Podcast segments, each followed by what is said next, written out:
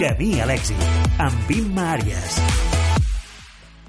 Són les 4, és dijous, 21 de novembre, i avui és el Dia Mundial de la Televisió. Benvinguts i benvingudes. A la producció, en Pau Miquel, Pau Càmera i Nacho Encinas.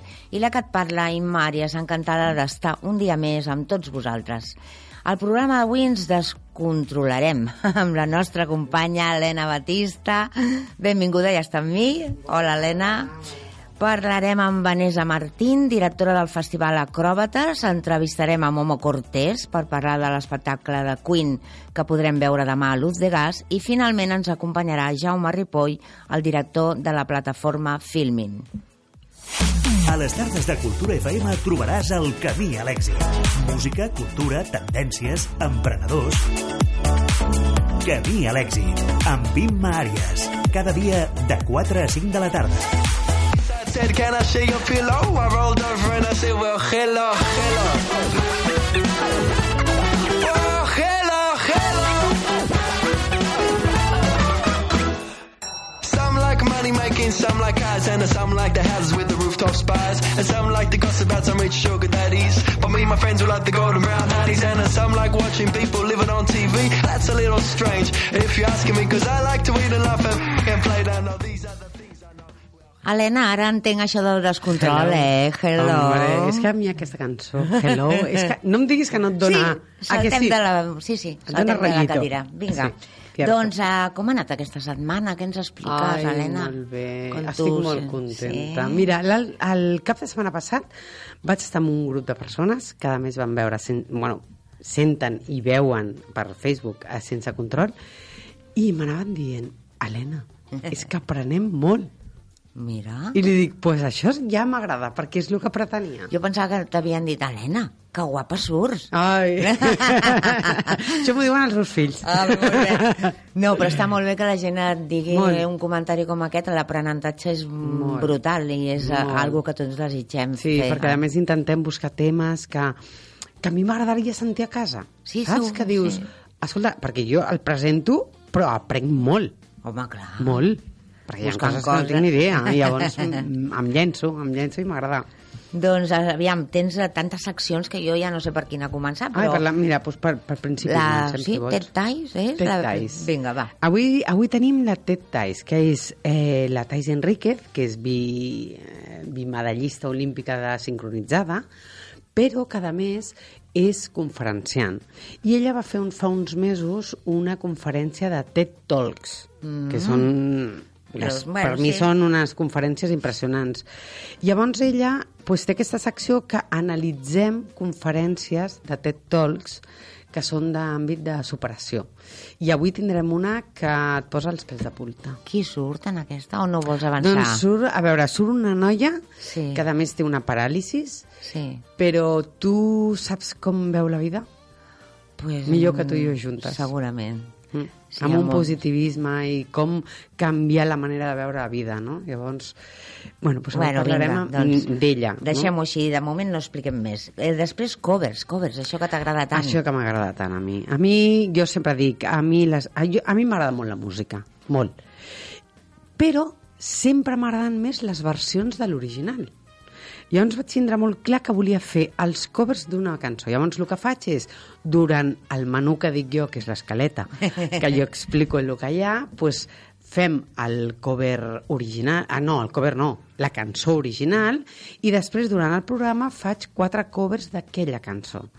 Persones anònimes que canten aquella cançó, que tu no saps la de cantants que n'hi han meravellosos, amb unes Segur. veus impressionants, anònims, que no Segur, surten segur. enlloc. I, I, bueno, mira, la setmana passada vam fer Despacito i una noia francesa cantant Despacito en francès. Preciós. Ah, sí? Sí. Fins i tot li canvien una, un pèl a, a la música, no? O- No, no, no, és exactament, igual, igual? però en francès. Ja, ja era preciós com cantava. Llavors jo em dedico a buscar els covers que més, que més m'agraden. Llavors avui tenim un cover molt maco, una balada molt maca. L'Aerosmith. No digo más. Aquí lo dejamos. Aquí lo dejamos.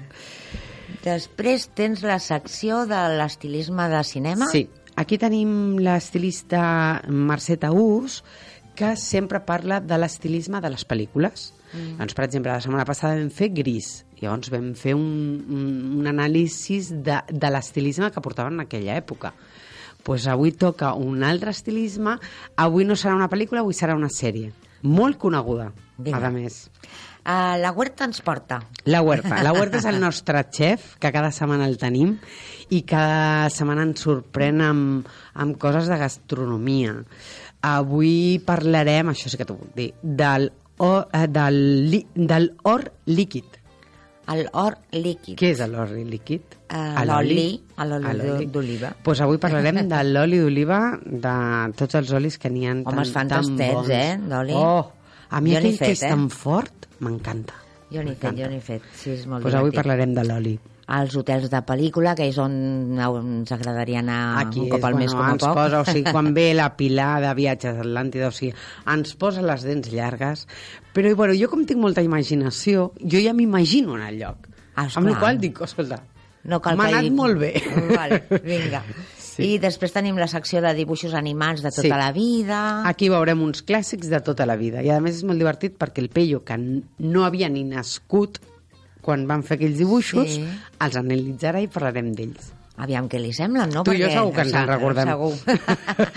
Curio curiositats de la Pati. Què sí, és això? les curiositats de la Pati, la Pati normalment ens porta curiositats. L'altra vegada va portar, per exemple, curiositats d'actors, actrius, manies que tenen, eh, coses que fan abans d'entrar a gravar, Sí, coses sí. així. pues aquest cop ens porta de cantants i eh, grups musicals. Que tenen rituals i cosetes Sí, molt estranyes, unes no? manies, Tu no en ah, tens bueno, cap? jo abans? cap. Jo sí. Tu sí? ah, jo mai. Però sí, Mai. sí. Cada dia jo m'amoldo, jo soc molt camaleònica. No, Escolta, no. allà on estigui, jo m'amoldo. Molt ben fet. I ja ens queda la secció Saps o no saps? Saps o no saps que som al Trivial al carrer. Que llavors el que fem és, eh, bueno, ens apropem a les persones i preguntem coses de cultura.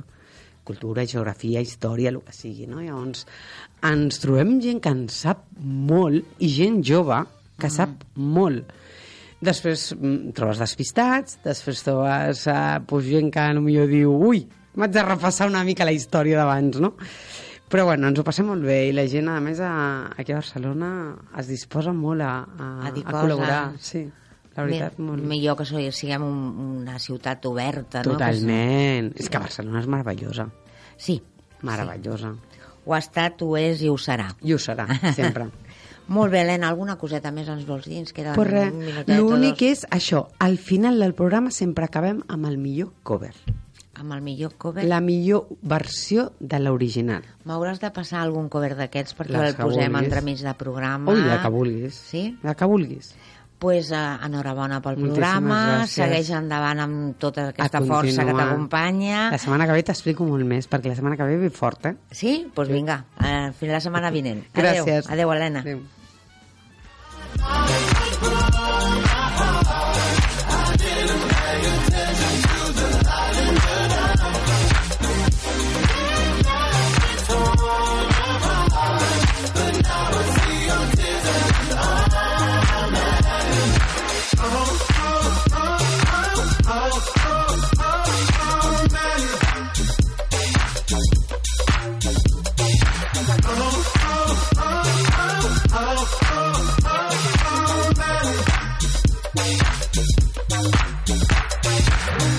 You were waiting, I was vacant. You left me for mine. Then it hit me, you're relocating, and I need you by my side.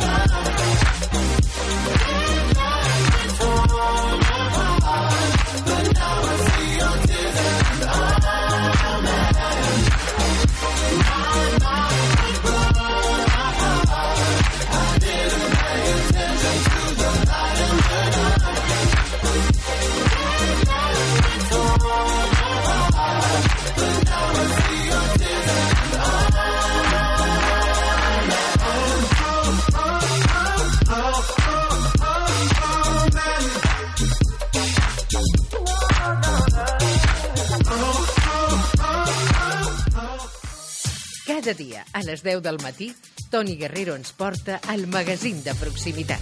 La vida sona. És cultura, és gastronomia, és música, és actualitat. Un contacte directe amb entitats, comerç i petites i mitjanes empreses de Catalunya. De dilluns a divendres, en directe, a les 10 del matí, a Cultura FM. Cultura FM tots els dimarts al vespre en l'únic espai de política jove. que les esquerres sempre es barallen molt entre elles. Creat que provoca, de otras L'altaveu de les joventuts dels partits polítics és el Cultura Política. Un espai on comentar, opinar i debatre sobre els temes d'actualitat. Presentat per Sergi Àlex amb la col·laboració d'Andreu Santos. En directe pots escoltar-nos tots els dimarts a culturafm.com i veure'ns a facebook.com barra culturafm. Ruta Local és un projecte per la promoció i dinamització d'artistes, bandes i sales de concerts de la província de Barcelona. Ruta Local és a Cultura FM cada dimecres a les 9 de la nit, presentat per Manuel Burgos. Trobaràs tots els podcasts a culturafm.com.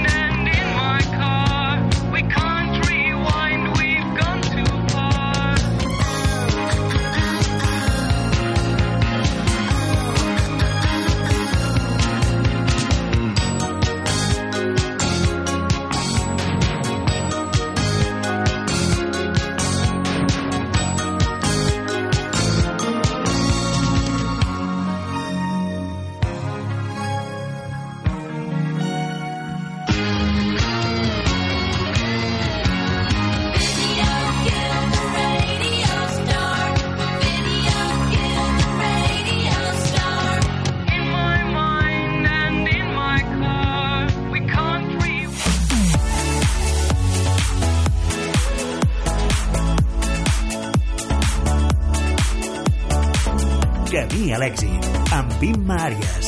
Cada dia de 4 a 5 de la tarda. Són les 4, 13 minuts passadets i tenim aquí a Nacho Encinas. Nacho, Bona benvingut. tarda, moltes gràcies, com M'encanta estàs? que em facis companyia, ho saps. A mi fer-vos companyia, i a mi m'encanta també fer-te companyia, perquè em rep sempre amb un somriure, que això a la ràdio no es veu. No, Saps que, on sí que es veuria? on? A la tele. Ole. Avui és el Dia Mundial de la Televisió i la gent està de celebració, els mitjans de comunicació, la tele està de, de, de celebració. De fet, l'altre dia es van entregar uns premis, els, els, premi, els los premios Iris. Et vas assabentar el que va dir la Belén Esteban? No. Jo tampoc massa. T'ho podria explicar, eh? Però, va, Sálvame va guanyar un, un, un premi com a... Com a pro... ah, aquesta és la cara. Que pe... Quina pena que la gent no veu des de casa. Aquesta és la cara de molta gent perquè Sálvame guanya un premi, però deixa'm dir-te, uh, això no és subjectiu, és una cosa objectiva, que Sálvame és un gran programa, un programa d'entreteniment meravellós que porta molts anys en antena i fa companyia a molta gent. Això és cert Vale. és un èxit. O ens agradarà o no ens agradarà, però els grans referents de vegades tampoc són els que més agraden a la gran majoria o als grans crítics. Això estem d'acord, no? Mm, Jo no hi entro.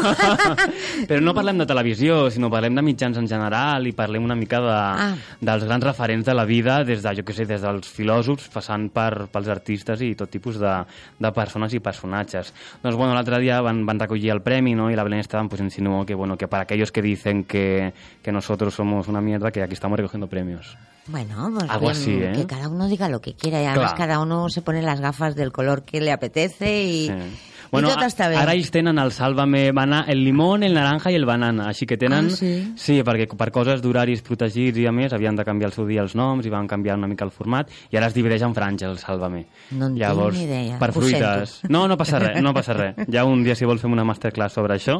Molt bé. Però estan passant cosetes a la tele i aprofitant una mica que avui és el dia això internacional de la visió, ahir a Masterchef Mm.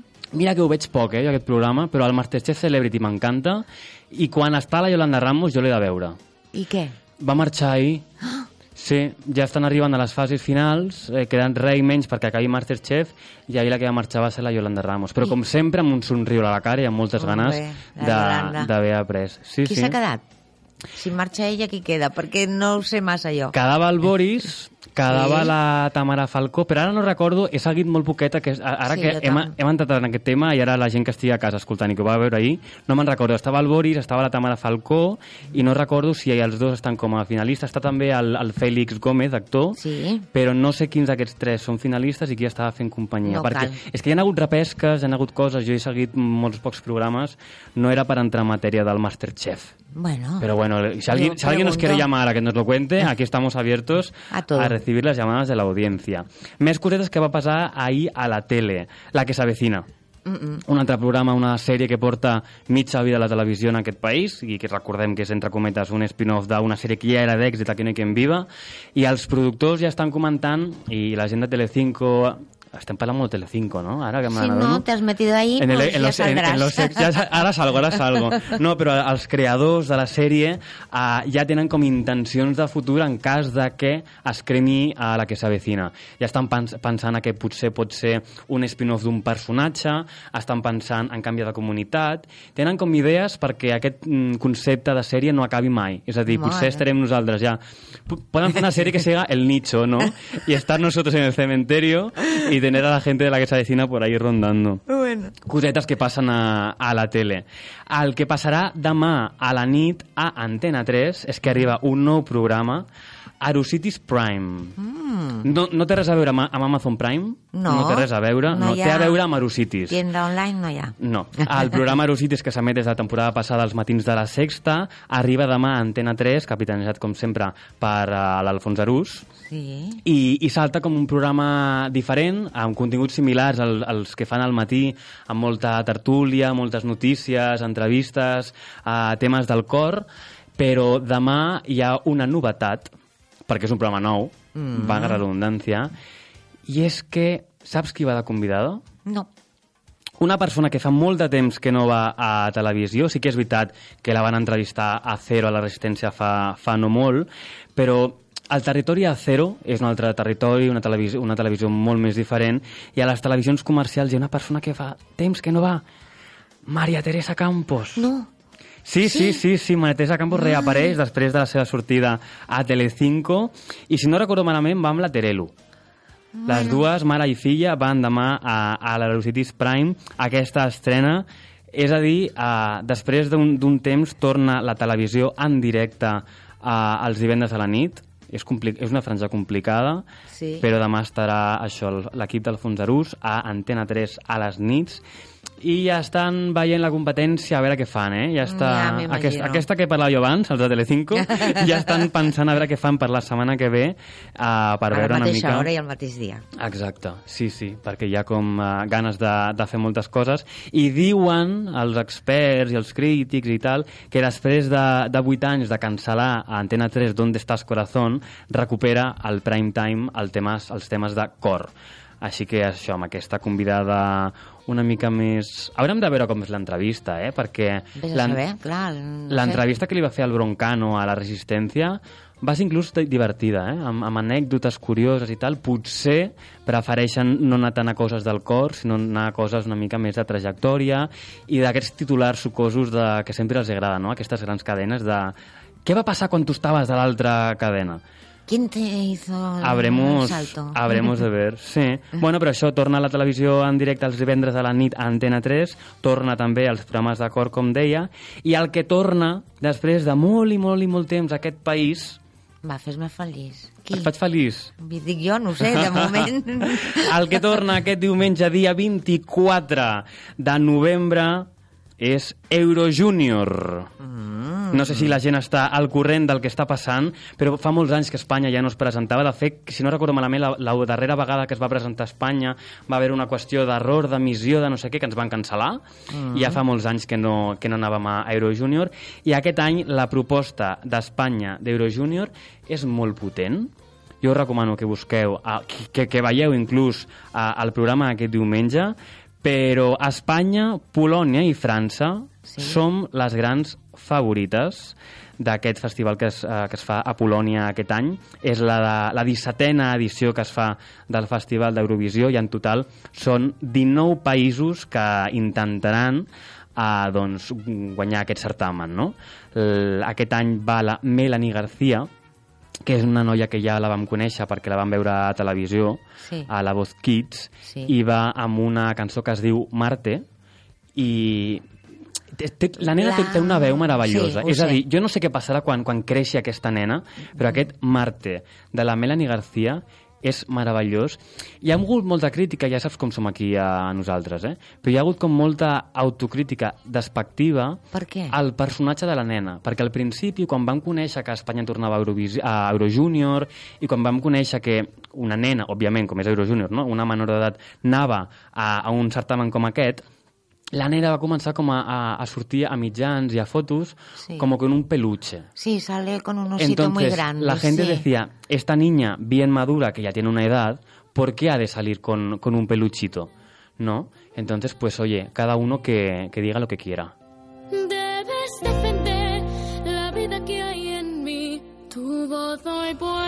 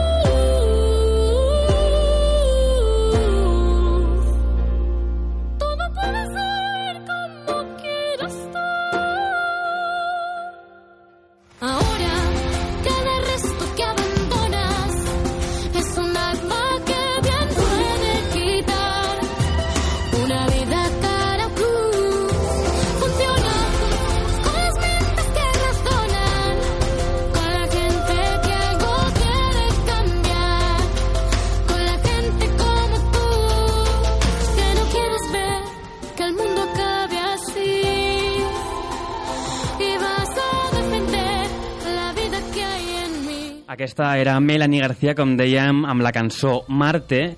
Té una veu o no té una veu aquesta Sí. noia que... Ojalà sé quan tingui durarà, una bona però- carrera pel sí. davant perquè necessitem també tornar a recuperar aquell, aquell ambient d'aquests petits artistes que, que, que ens emocionàvem no? quan veiem la tele fa uns anys i que, que venia de gust escoltar aquests temes que expliquen coses, no? Marte. Uh, us ho explicava abans que Espanya, Polònia i França som les, les favorites per aquest any. És veritat que no hi ha enquestes oficials, és molt per comentaris i perquè el que s'intueix. I uh, el país de- d'aquest any, com us deia, Polònia podria revalidar eh, el, seu, el, el seu triomf amb Vicky Gabor, que es diu l'artista que es presenta, amb el tema Superhero. I és un tema que, com, a, com el nostre, realment, com el tema de, que escoltem de Marte, aborda, eh, parla molt de la problemàtica mitja, mediambiental, anava a dir mitjaambiental, no, mediambiental, que vivim doncs, a, a l'actualitat. I els francesos, que són els altres eh, favorits, representats per una tal Carla, cantarà la Bim Bam Toy, que parla dels primers amors de la infància. Mm. Que també és a dir, a veure, una mica de sinceritat, eh? Què? Aquesta nena s'haurà enamorat algun cop d'alguna persona. Qui Jo- escriu les lletres per, per aquests nens i nenes? Pues tens tota la raó, és una pregunta que pot quedar en l'aire. Ho podem buscar, ho podem buscar, eh? Buscarem, buscarem. Doncs així ja com a darrera dada, eh, qui ha guanyat més cops aquest festival és Geòrgia, que va guanyar el 2008, el 2011 i el 2016. I empaten amb dues victòries Bielorússia, Malta i Rússia que són països com molt aficionats al festival, que ho Sí. viuen molt intensament Mhm. i, que, i que els encanta doncs, participar. I així estan, que guanyen ja moltes vegades. Perquè hi van sempre de més. Oh, i tant. Tenen més possibilitats que nosaltres. Això fa veritat, temps que no anem. exacte. Pues Imagina't, vamos a ja està bé que, que toqui alguna bona notícia que, que veiem als mitjans, no? Bueno, doncs hem acabat millor que... que... per mi és una bona notícia, bueno. Una altra dada així ja per acabar, jo ja marxo i no us deixo aquí tranquil·lets fins que acabeu fins a 5 del programa. També avui és el Dia Mundial de la Filosofia. Ah, sí? Jo aprofito per enviar, no sé si una abraçada, un petó o què, a aquella gent fanàtica de la sèrie Merlí, Oh, que està a punt de tornar a Movistar No. Plus. Torna, el, si no, és la primera setmana de, de desembre que torna bé. Merlí. Un spin-off. Jo estic nerviós. Vull veure aquesta L'he sèrie. vist dos cops. Jo només una. Oh. La vull tornar a veure, eh? Perquè vegis que me tenies que Quina dir sèrie, alguna eh? ben xulo abans de marxar. Sí, eh? sí, sí. Doncs crec que és el... No volia mullar-me, però crec que és el dia 5 de desembre, el dia que torna Merlí, Fantàstic. amb el Paul Rubio Sí. i les seves aventures, que, oye, yo, a mí me hace entre feliz, me emociona, me divierte y me pone muy cachondo todo. Ah. És, és una barreja de sèrie que no sé per, per on començar. A mi m'ha agradat Sí, molt. sí. Home, sí, sí, jo l'he repetit, imagina't, o sigui, encantada. Encantada doncs que encantat torni. jo, encantat Vinga. jo d'estar una setmana més aquí amb vosaltres Gràcies, Nacho. i el que vulgui sempre aquí estic, eh? Home, jo, tu saps que sempre estàs. Moltíssimes gràcies. Eh. Fins quan tu vulguis. Fins, ja veurem. Fins després, t'imagines? Fins després.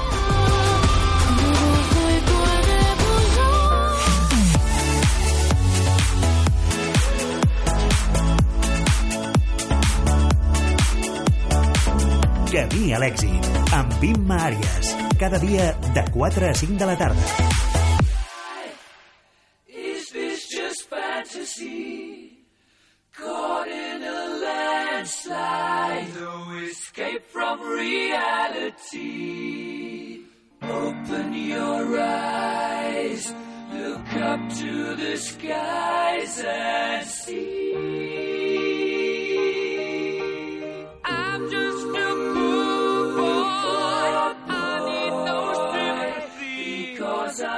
Easy come, easy go.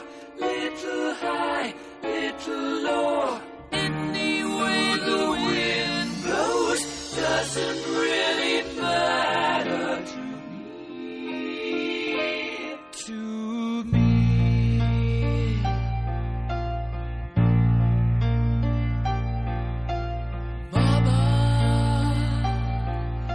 Mama just killed a man, put a gun against his head, pulled my trigger, now he's dead. Mama. Momo Cortés, buenas tardes. Muy buenas tardes, ¿cómo Bien, estás? Encantado de hablar contigo. Pues yo también, aunque no hemos empezado todavía, pero mm, si te encanta esta canción tanto como a mí y además tú la cantas, eh, mm, yo estoy con los pelos de punta, realmente. Es una pasión la que tengo por esta canción y por el, el- el autor de ella. Momo, Momo me Cortés, dime, dime. Que No, te no, que alegras. me alegro, que me alegro mucho que sea una de tus canciones favoritas. Mía Pues también sí, lo es, la verdad. Sí, pues sí. Bueno, tú eres músico que además eh, sabes cantar, sabes tocar el piano y has trabajado en muchos grupos con el, eh, con el que destacamos la Momo, Momo, la banda tributo de Queen, que es justamente por eso hemos escuchado esta canción. Em, ¿Cómo, qué sientes cuando realmente no sé si haces el personaje o cómo, te sientes ah, cantando canciones de Freddy? Bueno, eh, sí, a- realmente Momo tiene muchas vertientes, la verdad. Es, eh, para empezar, es una banda en la que eh, componemos eh, material propio, tenemos tres discos de material propio en el mercado, pero el tributo a Queen de, llevamos girando haciendo versiones de Queen durante muchos años y hubo un momento en el que creció de una forma espectacular, ya que eh, estuve implicado en el musical de Queen, pude a Brian May, Roger Taylor en persona, Brian Mm. May colaboró en nuestro primer disco Eh, entonces, el, el tributo a Queen que nosotros ofrecemos, eh, antes preguntaba si nosotros nos metíamos en el personaje, realmente nosotros no somos un tributo a Queen, no somos una banda de imitadores, no nos disfrazamos, ni eh, creemos que lo, que lo que lo realmente importante Sí. de ofrecer un espectáculo es la esencia de las canciones, la fuerza que tienen, pero creo que es muy importante también que los artistas también mantengamos un poco nuestra propia personalidad. Yo creo que eso es algo que. Freddy llevaba por, Sí. por bandera, ¿no? El hecho de ¿no? y, el, y aunque interpretemos canciones de otros artistas, ¿no? como en este caso versiones de Queen, creo que es muy que es muy importante que las que las interpretemos un poco desde nuestra visión, desde nuestro punto de vista, respetando siempre el tema original y manteniendo la energía y la fuerza que Queen transmitía en sus directos, pero siempre bajo nuestro propio sello. Me encanta, me encanta cómo lo presentas y que lo hagáis de esta manera, me parece genial. Quiero decir, sobre todo para los oyentes, que mañana estáis en Luz de Gas aquí en Barcelona a las 9 de la noche y que el 23, o sea, pasado mañana, estaréis en Madrid, el 29 en Sevilla, el 3 de diciembre en Córdoba y luego ya iniciando el... El dos- 30, el, en Córdoba Ah. estaremos el 30 de noviembre, justo el día siguiente de Sevilla. Ah, vale, el 30, o sea, cambias de... Si no es un mes el que pasa. Vale, perdóname. Y Sí. luego, si no me equivoco, por lo que tengo anotado, mm, ya en el 2020 os vais al mes de febrero, ¿correcto? Eh, en Palencia. Pues eh, bueno, creo que en enero tenemos también algún que otro festival también que se está confirmando ahora nuevas fechas. Ya sabes que esto es un poco imparable, ¿no? Pues cada semana eh, van se van confirmando a lo mejor nuevos nuevos, conciertos y nuevas Vale. fechas. Lo importante es que mañana sí estáis en Luz de Gas aquí en Barcelona. Entonces, mm, Sí. seguramente que te lo preguntan o siempre o bastantes veces, pero eh, ¿cómo es que escogiste versionar a Queen? Mm, ¿De qué, mm, ¿Cómo ocurrió? ¿Qué surgió? ¿Qué pasó? Pues fue pues de una forma muy natural. Yo eh, de siempre he sido fanático, casi llegaría que Mm. incluso te diría que hasta el punto obsesivo, ¿no? De la música de Queen, del personaje de Freddie Mercury, de su forma de interpretar sus canciones, de su forma de escribir, eh, de componer eh, música, de su forma de transmitirlas, de su forma de conectar con el público, de su eh, talento para, para crear conceptos visuales. Eh, en general de la figura de Freddie Mercury siempre he sido muy, muy fan pero por supuesto también del resto de, los músicos de Queen. Queen es una banda muy importante en mi vida pero, eh, creo que es una de las grandes bandas de, de rock de todos los que todos sus miembros eh, componían, colaboraban en la composición, colaboraban en todo lo que tenía que ver a nivel creativo y, y bueno, eh, la verdad es que me enamoré desde muy jovencito de la música de Queen y por eso elegí eh, eh, hacer eh, versionar estas estas canciones. Eh, te puedo preguntar cuál es tu canción preferida de Queen y si la hay, ¿por qué? Esta es la pregunta del millón, ¿no? ¿Verdad? Sí, porque es como como eh, Es complicado. complicadísimo, sí. Me he enamorado de cada de, de- de cada uno de los discos de, de Queen a lo largo de mi vida y evidentemente cada día eh, pues eh, depende de tu estado de ánimo hay alguna pequeña pieza que te toca más especialmente en el corazón Sí. eh, o que te o que te o que te aporta una energía determinada no por ejemplo Don't Stop Me Now es una canción que a mí me encanta porque eh, imprime una vitalidad una energía te dan te dan ganas de de afrontar el día no con mucha Sí. con, con- con vitalidad no pero yo creo que Bohemian Rhapsody eh, por todo lo que implica no Eh, dentro de lo que es el crecimiento de la banda Sí, diría que es uno de mis temas eh, de cabecera Pues mira, en eso mm, podemos confluir porque es mi canción preferida. Realmente, cada vez que la oigo, me, no sé dónde me voy, pero, pero salgo del lugar donde estoy para, Sí. para dejarme ir por ella, que me, me- bueno, me alucina.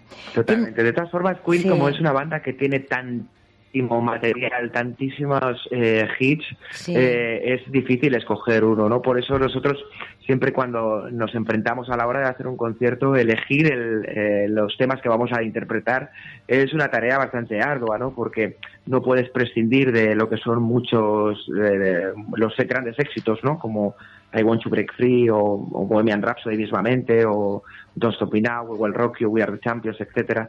Pero nosotros siempre también nos gusta eh, introducir algunas pequeñas joyitas que están escondidas, a lo mejor en, en, en los álbumes y que a la gente, los que realmente conoce la discografía de Queen y son verdaderos fans, pues les sorprende mucho cuando las, cuando las escuchan. O sea que en realidad le dais vida a canciones que quizá no se han oído apenas o, o- o muy pocos. O muy Pues sí, pocas personas, ¿no? Las han escuchado. Sí, la verdad es que hay canciones que no se suelen interpretar en directo porque, bueno, son menos conocidas. Siempre es verdad que nosotros en conciertos, a lo mejor que de, de- de fiestas, ¿no? O con- que nos contratan, siempre intentamos ofrecer los éxitos más conocidos, ¿no? Porque, bueno, sabemos que es un público a lo mejor más joven o que, que realmente les apetece mucho escuchar éxitos, pero en conciertos especiales como por ejemplo el de mañana en Luz de Gas Sí. o el de pasado mañana en Madrid en la Sala Bat, eh, siempre ofrecemos material un poco especial, porque en estas fechas en noviembre es cuando se cumple siempre el aniversario de la desaparición física de la muerte de, de Freddie Mercury Mm. y siempre nos gusta ofrecer pues unas pequeñas joyitas, algunas piezas un poquito más raras, ¿no? Muy que siempre bien. son muy muy por- Muy bien recibidas, son los que seguro. realmente vienen, vienen a vernos a los conciertos. ¿Tienes más proyectos, Momo? ¿Algún proyecto más mm, en mente? Y un montón.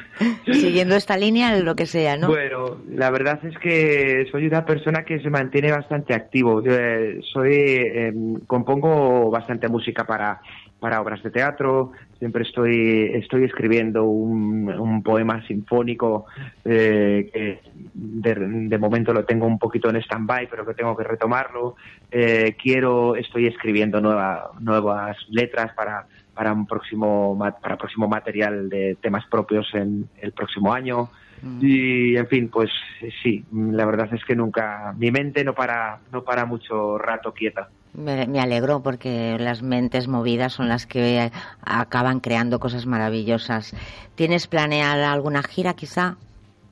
¿O eso no? ¿Cómo lo ves? La gira, bueno, la gira de la gira de que hacemos de versiones de Queen, la verdad es que nunca para. Creo que lle- llevamos llevamos cerca de 13 años desde que grabamos nuestro primer álbum que lo que lo compaginamos con la con los primeros conciertos de versiones de Queen. Eh, llevamos 13 años girando y no hemos parado. Eh, ha habido años un poco más intensos, años que en los que teníamos menos actividad pero se ha mantenido de una forma constante.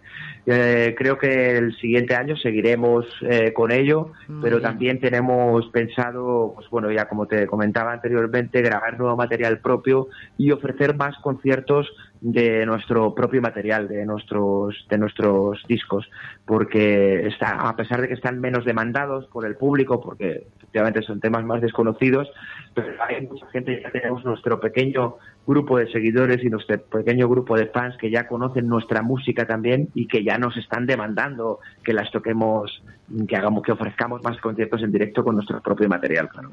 Pues eso, de eso se trataba, de, de alguna gira más, pero sobre todo de material vuestro. Y eso os deseo que, que muy prontito os lo podáis hacer, porque seguro que hay mucha gente que está esperando veros ah, tal cual sois vosotros también. ¿Qué- ¿Cuál es el concierto, ya para ir terminando la entrevista, cuál es el concierto que has hecho que recuerdas con más emoción? No sé cuál de ellos puede ser, si todos, si el primero, si justo el último, no lo sé. Momo, ¿qué me dices? Pues es difícil de elegir porque he actuado en tan diversos formatos, y en tan diversas ocasiones y en tan distintos escenarios que me resulta muy muy difícil. Eh, eh, por elegir uno, efe- evidentemente una de las actuaciones con, que, con las que, que más recuerdo y, con la- y que más cariño tengo es cuando pude cantar junto a Brian May en el escenario. eh, con él tocando la guitarra, precisamente el tema que a ti tanto te gusta, que es Bohemian Rhapsody, ¿no? En una de las, en, bueno, en una no, en varias funciones del musical de We Will Rock You, Sí. él siem- siempre estuvo apoyando el, el espectáculo.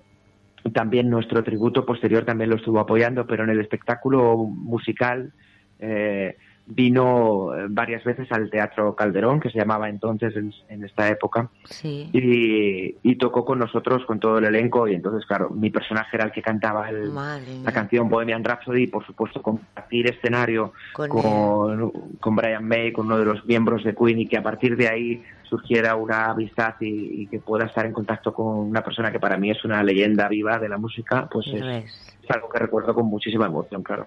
Pues me alegro muchísimo de haberte tenido en el programa, Momo, y claro que te voy a desear que te emociones un montón, tanto mañana eh, en la Sala Luz de Gas como al día siguiente en Madrid y toda, cada vez que subas al escenario sigas con esa emoción y esa pasión que sientes por algo tan magnífico o alguien tan maravilloso como ha sido y para mí es y sigue siendo Freddie Mercury y todo el- y toda la banda que lo acompañó eh, que es Queen y que conoces también. O sea que, l- de mi parte, te deseo lo mejor de lo mejor, por supuesto. Pues muchísimas gracias. Ahí estaremos eh, dando y paseando una gran noche y con una fiesta por todo lo alto, que es lo que seguramente Freddy hubiera deseado. Seguro que sí. Venga, Momo, gracias por estar conmigo. Feliz tarde y que vaya muy bien. Adiós.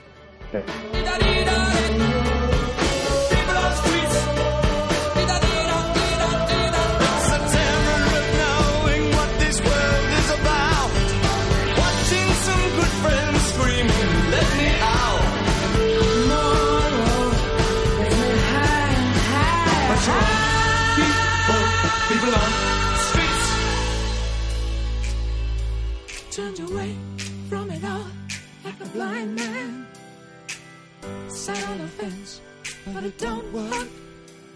Keep coming up with love, but it's so slashed and torn. Insanity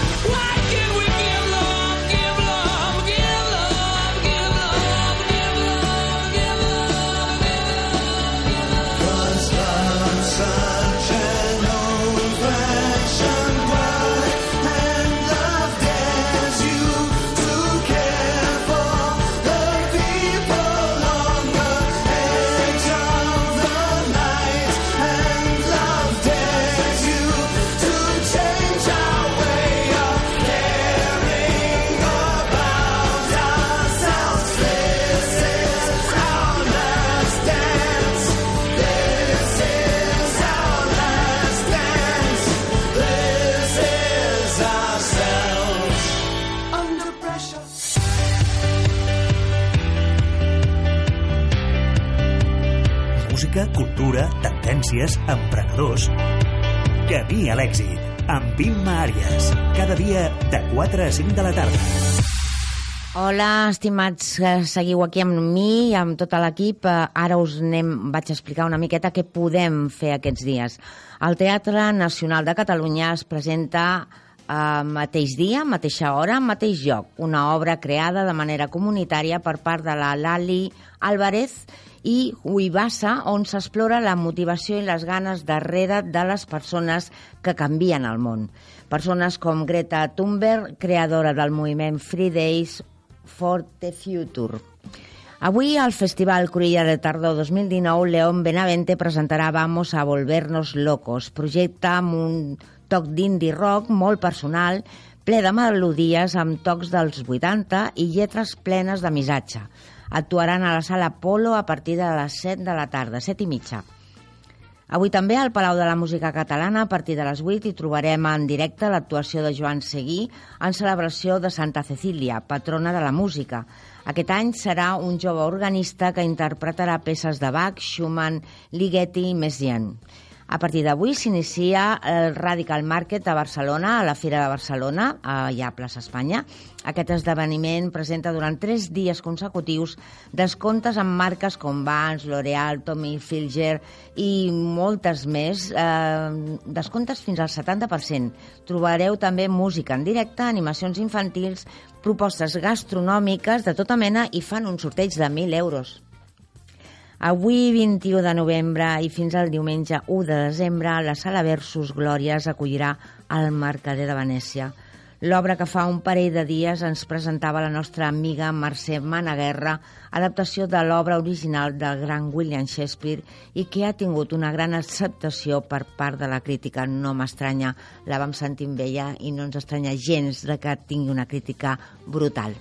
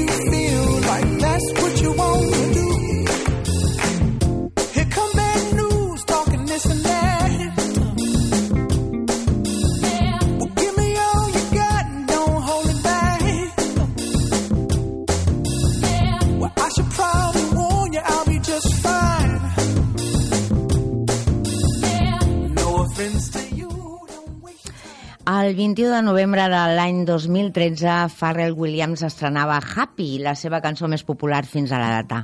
La seguim ballant. Bona tarda, Jaume Ripoll. Hola, molt bona tarda. Benvingut al Gràcies, programa. Gràcies per convidar-me. Com no, mira, sabeu qui és Jaume Ripoll? Jaume Ripoll és el director de la plataforma de, en línia Filmin, plataforma la qual permet veure pel·lícules, sèries, curtmetratges i molt més, dirigida especialment als amants del cinema, amb pel·lícules clàssiques, documentals i noves estrenes també. Exacte, un poc de tot, no? Vam començar fa 13 anys, som uh, 13 anys en el món de, del cinema i internet. Jo sempre dic que som com la Maggie Smith de, de, del VOD, no? Sempre que tenim 105 anys. Per això, a 13 anys, eh, quan van començar, Netflix venia, a jugava DVDs per correu, sí que mira si, som, si tenim anys. I, I sí, avui en dia a Filmin ja tenim 14.000 títols, una base d'usuaris fidel que va creix més i, i una idea molt clara de- d'una de, defensa, un cinema i unes sèries que siguin singulars, que siguin diferents que no només t'acariciïn, sinó que et facin plantejar coses. I això Ah. crec que és un dels, dels segells de Filmin. Doncs aquest segell, que és el que a nosaltres ens agrada, i inclús en el programa pretenem, no ho sé si ho aconseguim, però sempre tenim moltes ganes de diferenciar i que les persones de veritat eh, canvin arrel de veure una bona pel·lícula o de veure un bon documental o un curtmetratge. D'on va sortir aquesta, sorgir aquesta idea? Ja fa 13 anys, com tu dius. D'on va ser? Nosaltres estàvem eh, els tres socis fundadors, el Juan Carlos Tols, el José Antonio de Luna i servidor, treballant, o treballàvem a una companyia de DVD que es deia Cameo, no? que venia DVDs i jugava DVDs Sí. d'autor i en aquell moment ja tenia molt clar que el futur sí o sí passava per internet. Encara recordo aquella frase famosa d'Àlex de la Iglesia quan era president de l'acadèmia que deia el present i el futur de, del cinema eh, passarà per internet i és així.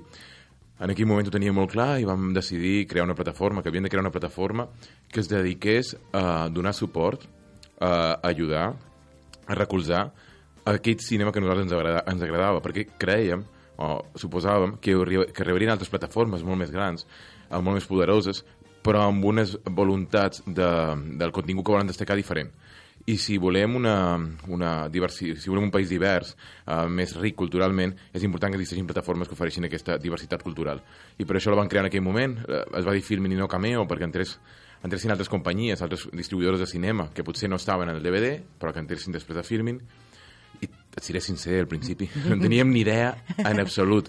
Estàvem, fa 13 anys el Sí. país tenia una crisi que ni Grècia, Sí. una pirateria que Sí. ni Xina i una ample de banda que ni Burkina Faso. I en aquest, i en aquest nivell estem nosaltres i, i al final, amb, superant aquests obstacles, hem aconseguit arribar fins avui a Agricultura amb vosaltres. Doncs, no, eh, vamos, estimulant el que expliques, mm, ja pots estar ben orgullós tu i tot l'equip. Uh, què us diferencia o què destacaries, ja ho has dit una mica, no?, la, la, la diferenciació d'altres plataformes, no, però sobre la competència aquesta que, que sí que, que hi és, uh, què diries tu perquè la gent és a, a Filmin i sí quedés, a més? La, la singularitat, entendre el present, Sí. crec que és una plataforma que està lligada al present, un present que vol dir um, si hi ha una crisi de refugiats, aleshores parlem i fem una col·lecció per parlar d'això en pel·lícules que- i documentals, ficcions i documentals que t'ajuden a entendre millor el que està succeint, més enllà d'un- d'una petita notícia a televisió. Per tant, és una cosa lligada al present, una cosa diferent, diversa, singular. Jo sempre penso molt en menjar, mira. Jo Digues. crec que al, al final la gent, la gent està com acostumada. Sí, hamburgueses sempre en mengem, pizzas també, el gelat ha de tenir vainilla, o m'agrada la nata muntada. Però si tota la teva alimentació es basa en kebabs, hamburgueses i pizzas, eh, acabaràs una espècie com d'obesitat mòrbida o de- d'un infart de miocardi el dia més, menys pensat. En la cultura i el cinema i les sèries crec que passa una cosa similar. Crec que estem a un punt, eh, a una societat que té, pro- tenim problemes per saber com gestionem l'abundància de contingut i som impacients crònics, um, hem, de, hem de veure com podem diversificar allò que veiem, no? De la mateixa manera que mengem eh, peix, mengem verdures, per què no veiem pel·lícules que ens, ret, eh, ens retin, no, no només pel·lícules que ens acaricien, no? Uh, si et fixes, la gent diu, no, és que esta sèrie no m'ha enganxado. Sí. Ah, no, no, no te la mires que no enganxa. El primer episodi no enganxa, com si fos una droga. Com Sí, si necessàriament sí. una sèrie d'enganxar. No, per què una sèrie no també t'ha de plantejar altre tipus de coses? I, o t'ha d'incomodar. A- Aquest tipus d'aproximacions a la ficció o a la no ficció crec que són necessàries i crec que hi ha moltíssima gent. Si no avui no estaríem aquí nosaltres, no estaria jo i Filmin no aniria creixent Mhm. uh, any rere any. I estic convençut que hi ha moltíssima gent que vol coses diferents. I, per suposat, jo també soc, uh, um, veig pel·lícules i sèries d'altres plataformes, com un dia menjo una hamburguesa puc menjar un kebab, però a Filmin hi ha altres coses. Ah, ho has explicat molt bé, i la diferència és d'un kebab a, a un peix o una Un peix cosa... roca. Sí, sí, bueno, ja, ja no hi entrarem a gastronomia ara, però, però és evident que hi ha una diferència i que s'ha de tenir molt en compte. Um, aquest catàleg que us ajunteu per anar-lo elaborant, d'on el traieu, de, per exemple, surt una notícia i llavors penseu què podeu amb què la podeu acompanyar? Sí, hi ha dos nivells, no? Per un costat, eh, hi ha el, el que són les estrenes que arriben cada setmana, no? Cada setmana estrenem al voltant d'uns 20 títols, 15-20 Mhm. títols, que ja són molts. No Sí. s'ha de tenir vida social gairebé per Setmanals. poder, per poder veure una sèrie i un documental com a mínim cada setmana. I, i al final, eh, amb això de les sèries, eh, succeeix un poc amb els, esporti amb els futbolistes, no? Si tu ets una persona que fitxa, tu hi ha els mercats, anem a Cannes, a Berlín o a Venècia, on hi ha els mercats de sèries que hi pugui haver, i tu vas veient les, els pilots de les sèries, els guions, i dius, aquesta la vull. I no, no, aquesta l'ha pillat Netflix. Aquesta la vull, no, aquesta l'ha. Vull dir, al final has de saber, no, i, i quan ens quedem una sèrie com The Virtues, que està escollida uh, la millor sèrie de l'any per al New York Times i el Guardian, i, i dius, vale, ens hem quedat nosaltres i dius, vale, hem trobat una cosa que no han trobat els altres, no? I, eh, bueno, això és un repte que hi ha com a, com a programador i com a, a, a la feina d'adquisició. I sobre com les donem a conèixer, de nou, el, um, el símil podria ser la idea aquesta amb l'abundància, sí. tendim a comportar- a comportar-nos com a turistes de gran museu. És a dir, tu arribes a un museu, eh, tens una hora, estàs en el Louvre, i què fas? Vas a veure la Gioconda per dir que l'has vista. A vegades Sí. sí. per gaudir que l'estàs veient. Què succeeix amb el que hi ha a darrere la Gioconda, que són dos quadres de Tiziano, o enfront, que és eh, les bodes de Canan de Veronese, o aquí hi ha la cinquena planta del Louvre. El que tenim nosaltres és això. I com aconseguim que la gent arribi a la cinquena planta del, del nostre Louvre? Doncs amb això, en col·leccions, tenim una cosa que es diuen col·leccions, que són uh, col·leccions temàtiques que anem llançant cada setmana. El que dèiem, Rosalia treu un disc, Sí. i el Malquerer va treure un disc, era el Malquerer, i en els agraïments Rosalia diu el que m'ha inspirat per fer el Malquerer és el cinema de Val de l'Omar, el cinema de Gaspar Noé i el cinema Rossi Stanley Kubrick. Aleshores nosaltres creiem una col·lecció que es diu Ecos i reflejos de Rosalia, Ahà. i aquells admiradors de la cantant eh, podran descobrir quins han estat els seus referents audiovisuals que d'altra banda potser no arribarien a veure o no sabrien que existeixen. Això són camins per fer atractiu aquesta cinquena planta del Louvre. Mare meva, m'encanta pujar a aquesta cinquena planta, eh? Ha ascensor. Estic- Sí, millor, millor, millor. Uh, sé que en el vostre catàleg te, tenim, trobem de tant en tant títols que porten un diamant i m'agradaria una mica que expliquessis que, que, que, per què aquests títols porten un diamant i què els diferencia de, de la resta, no? Cada vegada Que són més. millors, Ah, agraden més o què passa? Pels oients que no saben què és, um, diguem, a Filmin hi ha una, una, gairebé tot, dels 14.000 títols, potser n'hi ha 13.600 que, estan, que entren dins de la subscripció, que costa 7,99 euros. La setmana vinent hi ha una oferta de Black Friday. De Digue-ho, Bueno, perquè Black Friday, ens apuntarem tots, tots. Black Friday, que no 60 escriguin. euros un any, 5 euros al mes pot compartir, vamos, és que ni el kebab del Raval val, val, val tan poc. Um, bé, més enllà de la, de, de, d'aquesta, De la de la, punt, de la, sí. punx, de la publicitat, Um, hi ha certes pel·lícules que no et deixen que estiguin dintre de la subscripció perquè els propietaris de drets, o perquè són molt noves, o perquè aquest dret de subscripció, de que estigui a dins, no està disponible. Uh, aleshores nosaltres tindríem el dilema de dir, oferim aquesta pel·lícula o no l'oferim? I vam preferir oferir-la i donar facilitats als subscriptors i als usuaris que la puguin veure no pagant, sinó o pagant un plus de la subscripció i així poder veure aquestes pel·lícules que tenen aquest diamant um, al que feia referència. És a dir, que cada cop que veiem una pel·lícula d'aquestes paguem alguna més o entra dintre de, de, Ja. del pack, mm, si volem tenir-ho tot, ja escollim d'entrada algú que puja una mica més de preu, no? Exacte, hi ha un pack que és bàsic, Mm. mm. on no entren aquests diamants, i hi ha un pack Premium Plus, que una terminologia comercial d'aquestes, on Sí. sí entren aquests diamants. Molt bé, doncs eh, ja que entrem, entrarem en diamants i tot el que faci falta. Um, en què consisteix el sistema de lloguer de pel·lícules? Bé, bàsicament, a- al, al final, si un pensa, no, internet ha vingut a revolucionar el món, no. Internet està fent el mateix que feia el format físic. Uh, jugar pel·lícules ja ho feies al videoclub. Sí, Comprar-les sí. ja ho feies a la FNAC, Sí. al Corte Inglés. Um, Mirar-les gratis ja ho fas a la televisió. O en subscripció ja ho feies quan tenies Canal Plus. És a dir, no hem canviat tant. El que hem fet és adaptar allò que es feia en formats tradicionals, en formats, diguem, físic o en format lineal, al no lineal a internet. I a Filmin el que pots fer és dir, no vull pagar una subscripció, vull veure només un títol. Donem, um, deixem oberta aquesta porta perquè potser hi ha gent que o vol, vol provar Filmin i diu, mira, vaig a provar aquesta pel·lícula jo hago. Jo el que sí que no... Um, crec que l'any 2019, a mi quan em diu no, és que no, no, no teniu més de prova, i dic, perdó. A mi m'encantaria dir, jo soc mallorquí, no té vostè un viatge de prova a Mallorca? Vaig a provar si l'avió funciona o no Sí, es cau. això. Home, dic, crec que l'any 2019, crec que la, la, la qüestió ja no és a una tarifa de 199 eh, dir-li al restaurant, no, vull provar aquesta ampolla de vi. Me la cau i després si m'agrada jo la segona Ja li te'n demano, no demano es preocupi que la segona ampolla li demano jo. Home, no. Bueno, és que hi ha gent per tot, eh? I, eh, bueno, per imaginar, imagina't. Però això és un problema i és cert eh, que valorem eh, molt poc el preu de la cultura. És una cosa de, de, de país en No, general. no, sí, sí, és, eh, tu, comparteixo amb tu fins i tot al teatre, que hi ha obres meravelloses a uns preus que són realment, bueno, que no ho entens, però... Però el problema també no és el preu, sinó el temps. Perquè una societat, eh, si tenim eh, l'abundància, si ho tenim tot a cop de clic, el problema és que només tenim una vida per viure-ho. Ah. I aleshores el dilema és a què dediquem la nostra vida.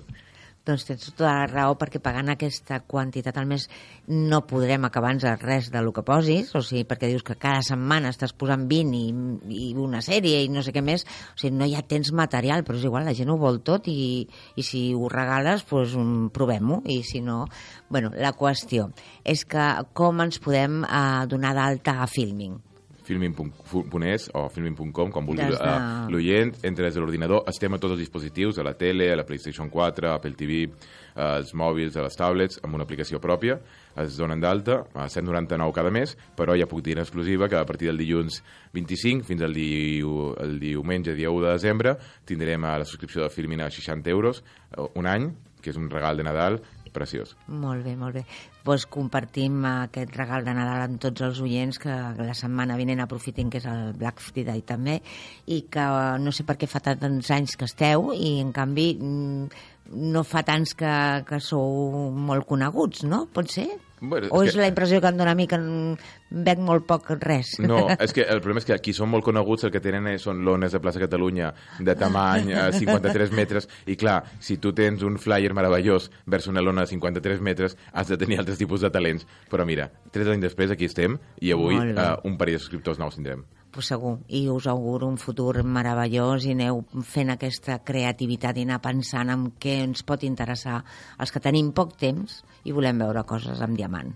Que sí, Moltíssimes gràcies per haver estat aquí i gràcies a, ens tenim que despedir, Jaume. Moltes gràcies. Que vagi molt bé. Gràcies.